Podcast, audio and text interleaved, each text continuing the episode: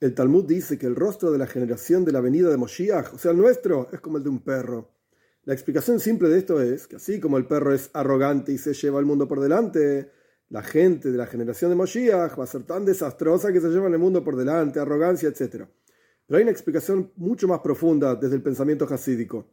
El profeta Amos dice que en el momento de la venida de Moshiach no habrá hambre de pan, sino hambre de la palabra de Dios.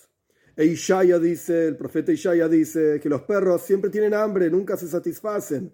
Entonces el concepto de que el rostro de la generación de la venida de Moshiach es como el rostro de un perro, es que hoy en día hay un hambre insaciable por la palabra de Dios, por conocer a Dios, por conocer Torah, por reconectarse con nuestro Creador.